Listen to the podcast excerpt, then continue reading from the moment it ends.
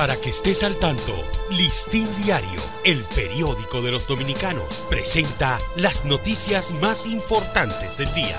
Buen día, comienza el fin de semana, hoy es viernes 19 de enero de 2023. Las primeras dos semanas del presente año iniciaron con una importante presencia de casos de COVID-19 y dengue, dos enfermedades virales de notificación obligatoria que impactan la salud de la población dominicana y demandan vigilancia epidemiológica y mantener activas las medidas preventivas. La inversión en sistemas masivos como el tren y el metro como solución definitiva al problema de la movilidad fueron propuestas por los especialistas en movilidad urbana Pelayo Suárez Smith, Alexander Ramírez de Marchena, José Vladimir Martínez Paulino y el ex candidato a regidor para el Distrito Nacional Giovanni de Alessandro. Una lista de acciones de alto impacto, bajo costo y rápida ejecución plantea la Universidad Pedro Enríquez Ureña como soluciones a corto plazo al problema del tránsito y movilidad del Gran Santo Domingo, así como otras propuestas que pueden aplicarse a largo plazo durante su participación en el Foro de Movilidad Urbana organizado por el Listín Diario.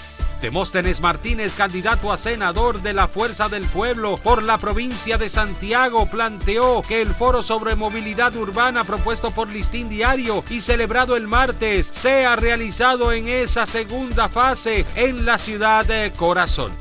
Tras tres años de batallar contra las precariedades que presenta el Centro Educativo Profesor Juan Bosch, ubicada en el sector Villa Las Américas 2 del kilómetro 20 de las Américas, decenas de padres se manifestaron a las afueras del Ministerio de Educación clamando porque sus hijos reciban una educación digna y de calidad. La conferencia del episcopado dominicano en su carta pastoral titulada La oración invita a la población a orar por las diversas necesidades del mundo y del país, entre ellas las elecciones, los más pobres, enfermos y las familias. Luego de dos días en ausencia, el presidente Luis Abinader entregó ayer junto al director de la unidad ejecutora de titulación de terrenos del Estado, Duarte Méndez, un total de 3.100 títulos de propiedad del proyecto denominado Tamarindo 1 en el municipio de Santo Domingo Este. El abogado penalista Cándido Simón advirtió que la nueva ley 1-24 que crea la Dirección Nacional de Inteligencia DNI restaura al Estado policial, rompe con el secreto profesional, obliga a los ciudadanos a ser chivatos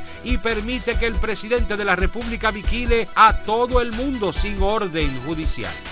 La Asociación de Empresas de Comunicación y Tecnología Comtech, que cuenta entre su membresía a Claro Dominicana, Altis, OneMax y Win Telecom, expresó su alta preocupación por la reciente aprobación y promulgación de la ley número 1-2024 que crea la Dirección Nacional de Inteligencia DNI.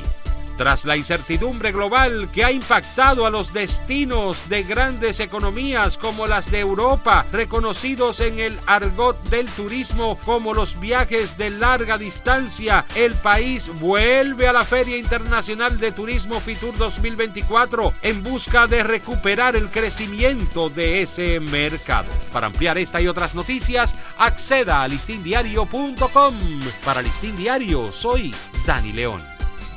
Para que estés al tanto, Listín Diario, el periódico de los dominicanos, presentó las noticias más importantes del día.